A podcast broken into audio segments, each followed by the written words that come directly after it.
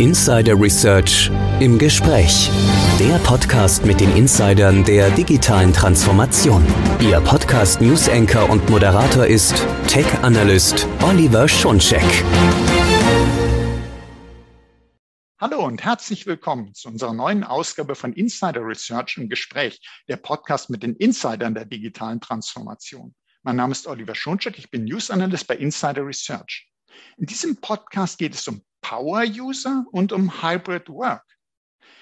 Hybrid Work, gut, das kennen wir alle inzwischen. Aber wenn Sie jetzt bei Power User an Entwicklerin, Ingenieur, Designerin mit hohen Anforderungen an die IT denken, dann liegen Sie nur zum Teil richtig. Denn inzwischen gibt es weitaus mehr Power User in den Unternehmen. Erstmal wollen wir also erfahren, was ist denn so ein Power User? Das erfahren wir gleich. Und was bedeutet das für den Arbeitsplatz bei Hybrid Work? Welche Rolle spielen dabei Workstations? Es gibt also jede Menge hier zu erfahren. Bleiben Sie dran. Und ich spreche jetzt mit Hannes Willing. Er ist Sales Lead Precision Workstation bei Dell Technologies. Hallo, Herr Willing. Hallo. Hallo. Ja, schön, Sie im Podcast zu haben. Und ich habe jetzt mal so ein paar Begriffe in meinem Intro reingestreut. Hybrid Work.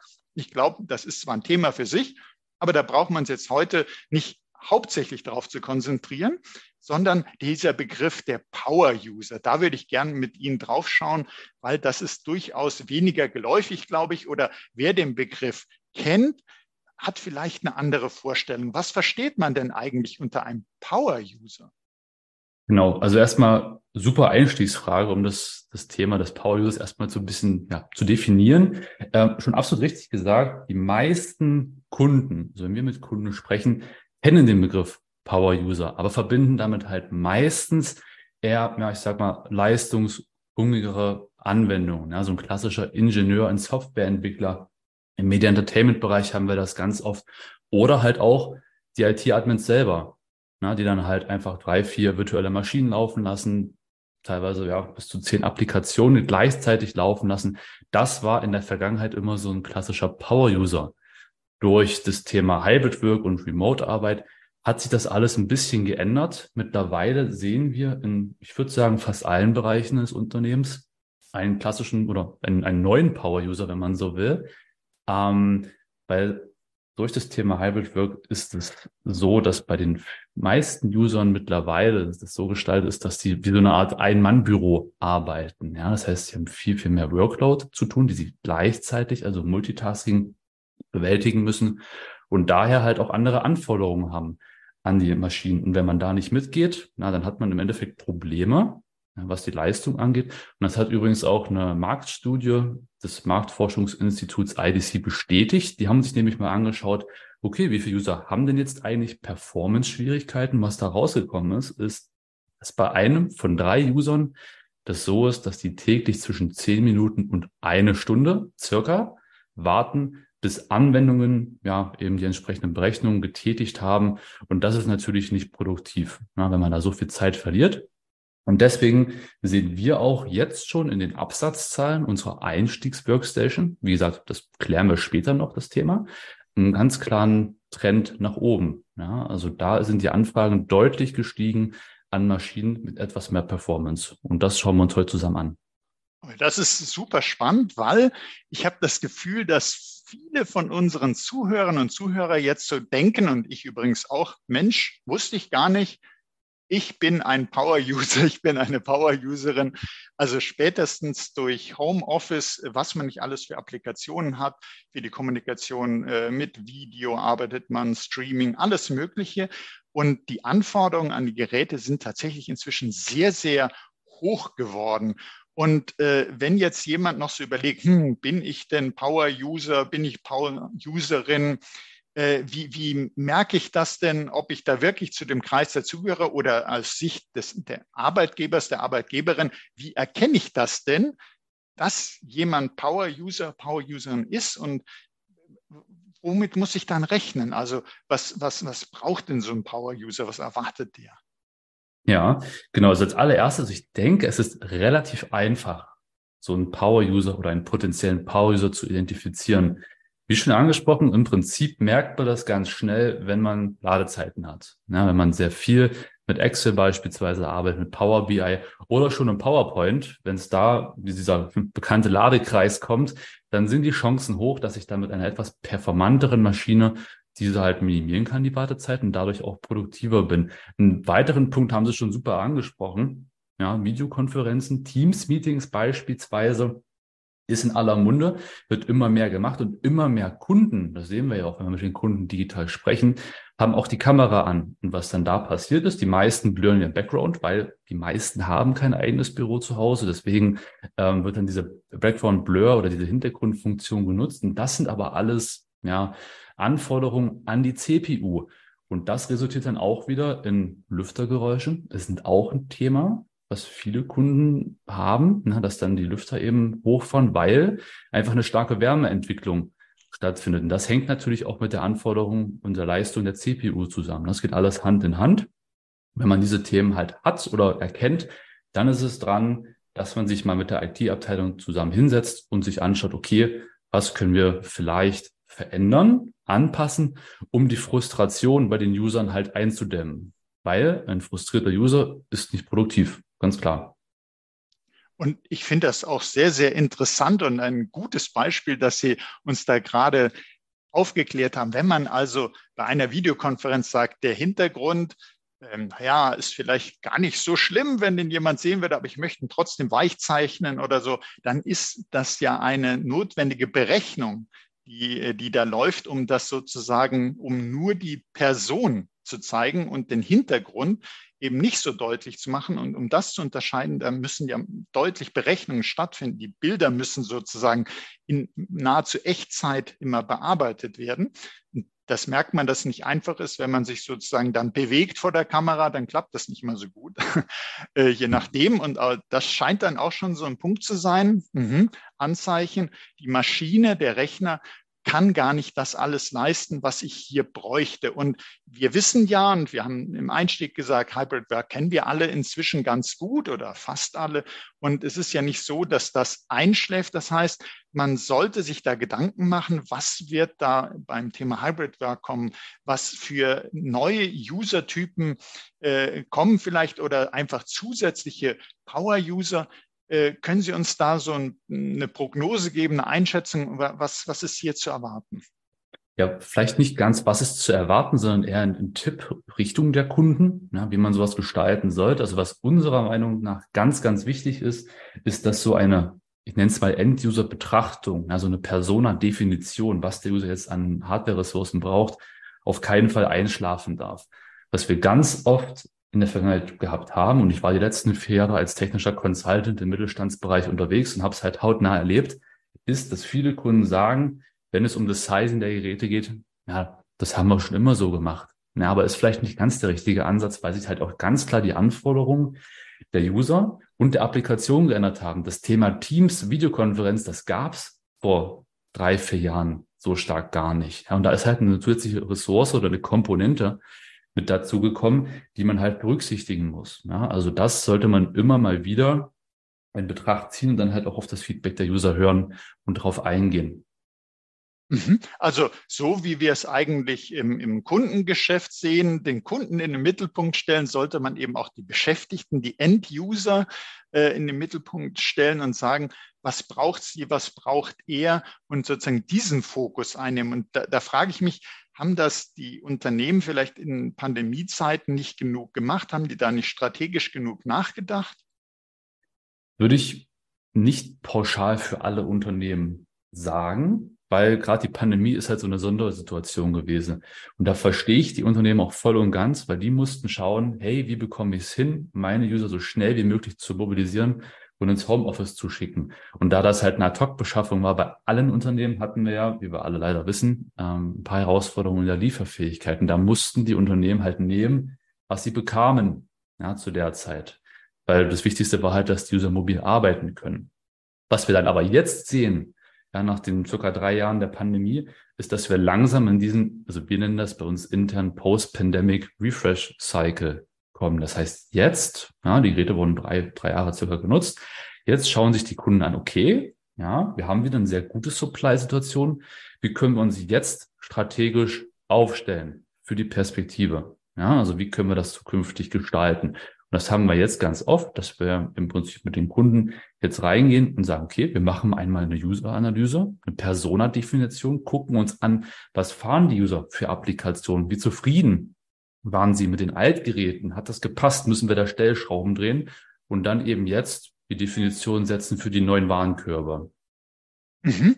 Also äh, wenn, wenn ich mich jetzt mal in die Lage versetze, ähm, IT-Einkauf, äh, dann sollte man also nicht äh, vielleicht nur in der, innerhalb der IT-Abteilung überlegen, was könnte da äh, das Sinnigste sein, sondern wirklich einerseits würde man sagen, es versteht sich doch, man muss natürlich die Anwenderinnen und Anwender befragen, aber in der Praxis äh, der, der, der Punkt, dass man wirklich sich mit denen austauscht, die die Geräte nutzen. Das hat nicht nur mit der IT zu tun, das sieht man ja in ganz vielen Bereichen, dass man sagt, hm, das Gerät ist das irgendwie wirklich aus, dem, aus der Sicht der Nutzerin des Nutzers gemacht worden oder war da eine andere Sicht dahinter?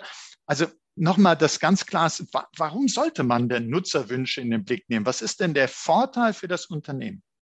Also ich denke, der Vorteil fürs Unternehmen ist ein sehr, sehr großer Vorteil, nämlich Mitarbeiterzufriedenheit. Ja, also die Frage, wie kann ich sicherstellen, dass Mitarbeiter A nicht nur bleiben und abwandern, sondern wie kann ich es eben auch realisieren, dass neue Mitarbeiter dazukommen? Ja, wie kann ich mich als Unternehmen attraktiv darstellen? Das ist ein ganz, ganz wichtiger Punkt, den wir leider bei sehr vielen Kundengesprächen nicht sehen. Ja, dass da eben nicht der Arbeitsplatz wird in so eine Betrachtung kommen. Dabei ist es so, dass die ganzen jungen Arbeitskräfte, die jetzt langsam die Universitäten verlassen, die Ausbildung abschließen, auch drauf schauen, hey, was kann mir denn der Arbeitgeber, der potenzielle Arbeitgeber für einen Arbeitsplatz bieten?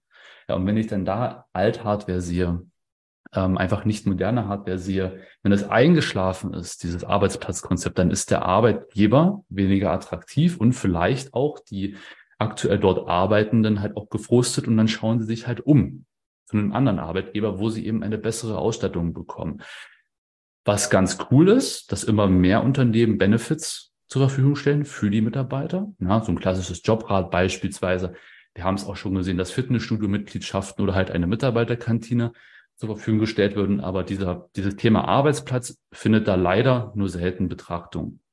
Und das ist eigentlich ein wichtiger Punkt, weil ich würde das gerne mal in so eine zeitliche ja, Betrachtung packen, in einem Beispiel. Und zwar, wenn ich jetzt, nehmen wir mal an, ich bekomme von meinem Arbeitgeber ein Jobrat.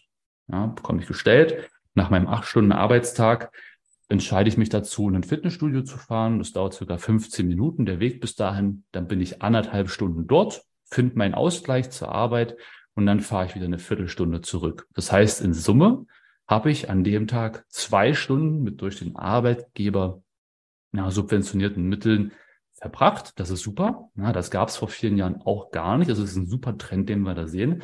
Aber wenn wir uns jetzt mal die Gewichtung anschauen, diese zwei Stunden versus die acht Stunden Arbeitszeit, ist meiner Meinung nach ganz essentiell, dass auch der Arbeitsplatz in so eine Betrachtung ja mit einfließt. Sieht man beispielsweise auch, wenn man sich eine Bedürfnispyramide anschaut. Na, da ist nämlich auch das Thema Anerkennung, Prestige und halt auch ganz zum Schluss Selbstverwirklichung ein essentieller Bestandteil. Und im Idealfall ist es dann halt wirklich so, dass die User sagen, hey, cool, mein Arbeitgeber, der kümmert sich um mich, ja, der denkt an mich, der gibt mir nicht nur ähm, ja, ein etwas günstigeres Einstiegsgerät und vielleicht ein externen Monitor, ähm, der gönnt mir ein bisschen was und dadurch bin ich aber auch produktiver und kann auch mehr leisten. Ja, also das ist, glaube ich, das, wo es sich langsam hinentwickeln sollte und was Unternehmen sich auch auf jeden Fall mitnehmen sollten. Und ich finde das ein ganz tolles Beispiel, ein ganz tolles Bild, was man sich vorstellen kann, was wir uns da beschrieben haben. Äh, ich habe selber mal in einem Softwareunternehmen gearbeitet und wir hatten auch ein Fitnessstudio. Und da war es natürlich so, es war natürlich beliebt. Und dann geht man da gerne hin. Aber es muss doch so sein, und das haben Sie uns ja sehr gut beschrieben, dass man auch gerne wieder an den Arbeitsplatz zurückgeht. Also nicht, dass man sagt, hm, der Arbeitsplatz ist aber jetzt äh, weder ergonomisch noch da, ich, ich sitze da rum, äh, da sind da, die Anwendung geht nicht auf, der Lüfter läuft sich heiß und ähm, also, dass man sich überall, und zwar die gesamte Arbeitszeit, äh, wohl fühlt bei der Arbeit, denn nur dann macht sie Spaß, dann sind die Leute motiviert und produktiver. Und ich denke, das haben sie uns sehr gut in dem Beispiel gezeigt, dass man jetzt nicht nur an die kurze Zeit im Fitnesscenter denken sollte, das vielleicht gesponsert wird, sondern auch natürlich an den Arbeitsplatz, ganz gleich, wo der ist bei Hybrid Work. Auch der muss sozusagen äh, fit sein und zwar fit für eben die äh, digitale Arbeit.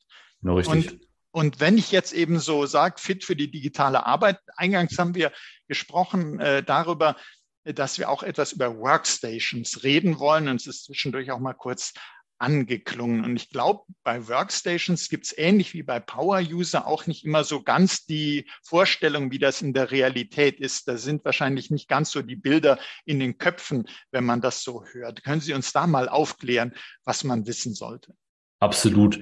Also was mir ganz, ganz wichtig ist, was ich betonen möchte, ist, dass Workstations nicht immer automatisch die ganz großen, schweren Rechentiere sind, für die man sie eigentlich immer gehalten hat. Ja, also wir reden hier nicht nur von großen Tower Workstations, von, von Rack Workstations, die ich im Serverraum deponieren kann, sondern es gibt eben auch, und das ist gerade für den Power User absolut wichtig, dass man das mit auf dem Schirm hat, im Entry-Bereich mobile Workstations.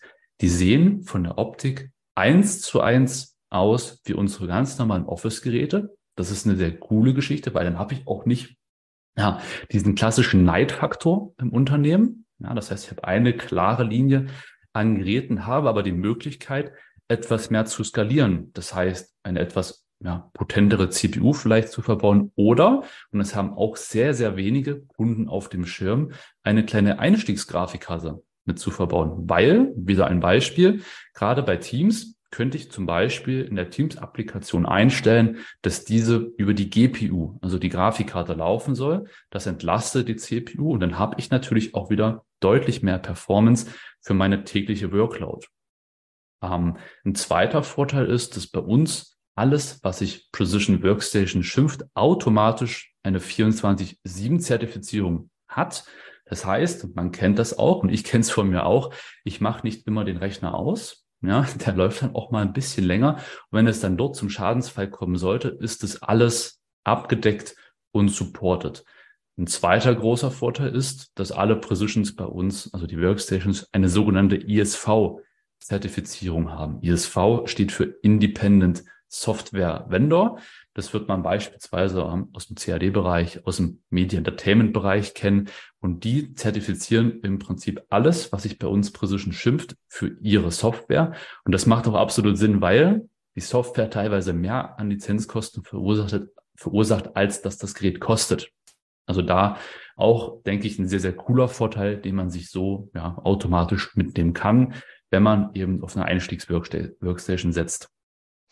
Zum Thema Kosten würde ich gleich nochmal eine Frage stellen oder ja. die wirtschaftliche Betrachtung, aber vielleicht nochmal, was ich für ganz wichtig auch erachte, dass Sie sagen, so eine Einstiegsworkstation, die sieht jetzt nicht unbedingt anders aus, sondern ganz im Gegenteil. Die kann genauso aussehen, wie wir es von Office-Geräten kennen. Es kommt ja darauf an, was unter der Motorhaube ist. Also das, äh, wenn man so möchte, ein mit starkem Motor, starker Leistung.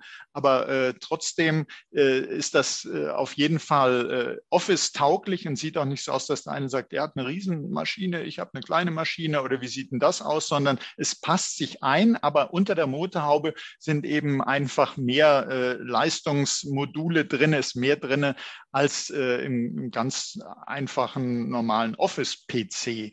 Aber Jetzt sagten Sie schon gerade, Thema Lizenzkosten der eingesetzten Software überhaupt. Natürlich ist das Thema der wirtschaftlichen Betrachtung auch wichtig. Wie sieht das denn da bei Workstations als Lösung für die neuen Power-User aus? Ja, absolut. Also Thema Wirtschaftlichkeit ist wichtig. 100 Prozent. Das muss man mit betrachten. Was ich da aber ganz spannend finde, ist, und ich sprach eingangs schon über dieses, ähm, ja, die Studie des Marktforschungsinstituts IDC, denn dort wurde auch das Thema Wirtschaftlichkeit mit betrachtet. Und die Kollegen haben das so gelöst, die haben sich im Prinzip angeschaut, okay, was muss ich jetzt als Unternehmen, ähm, was habe ich für einen Mehraufwand an Kosten, wenn ich einem User anstatt einer Standard-Office-Maschine eine kleine Entry-Level Workstation hinstelle, na, also mit einer etwas performanteren CPU und einer kleinen Grafikkarte. Das Ganze wurde sich angeschaut über den Verlauf von drei Jahren und mit eingebaut wurden Gehaltskosten und Software-Lizenzgebühren. Und was da aufgefallen ist oder beziehungsweise was dort rausgekommen ist, dass der Impact auf das Unternehmen nur 0,05 Prozentpunkte waren dafür, dass man aber einen deutlich performanteren, produktiveren und halt auch, ja, ich würde sagen, fröhlicheren User, weniger gefrusteten User bekommt, finde ich, dass 0,05 Prozentpunkte mehr Invest sich absolut auszahlen und absolut lohnen. Ja, also es ist nicht immer so, dass ich als Unternehmen, wenn ich auf eine Workstation gehe, hier einen deutlichen Mehrinvest tätigen muss. Das ist auf jeden Fall gut zu wissen, dass man sagt, okay, ich, ich stelle jetzt meine Beschäftigten äh, in den Mittelpunkt und ich will da mehr auf die Wünsche achten und die werden noch produktiver. Aber vielleicht steigen da meine Kosten in, äh, in riesige Höhen. Und Sie haben uns ja gerade anhand auch der IDC-Studie aufgezeigt, das ist gar nicht so. Das ist also äh, ein minimaler Unterschied und dafür eben diesen Mehrwert.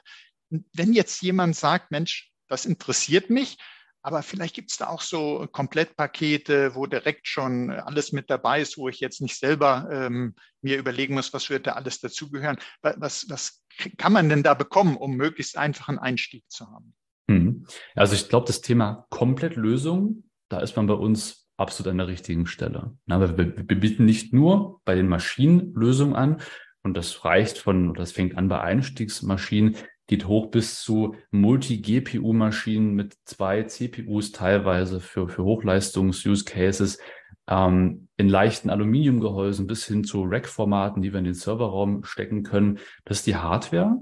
Ja, aber wir können auch die ganze Beratung übernehmen, aus Deutschland heraus. Ich habe es auch schon erwähnt, das war auch mein Job in den letzten vier Jahren, das bei den Kunden vor Ort direkt mit zu betrachten. Das heißt, die Leistung können wir auch aus Deutschland mit heraus ähm, vollbringen. Der Vertrieb natürlich auch. Ja, wenn dann der Vertrieb abgeschlossen ist, also die Ware beim Kunden ist, können wir auch direkt das ganze Deployment Thema mit an, anfassen und übernehmen. Das heißt, da könnte man sich als Kunde auch deutlich Arbeit sparen. Dann, wenn die Maschinen einmal eingesetzt sind, wenn sie am Laufen sind, übernehmen wir natürlich auch den Support. Der kommt bei uns übrigens auch direkt aus Deutschland. Der ist nicht outgesourced, wie wir das teilweise sonst am Markt sehen. Man kann sich das beispielsweise sogar auch anschauen bei uns im Office. Also unser Standort in Halle bietet da so eine, ja, eine Support-Tour an, wo man auch mal hinter die Kulissen schauen kann und auch mit den Kollegen direkt einmal sprechen kann.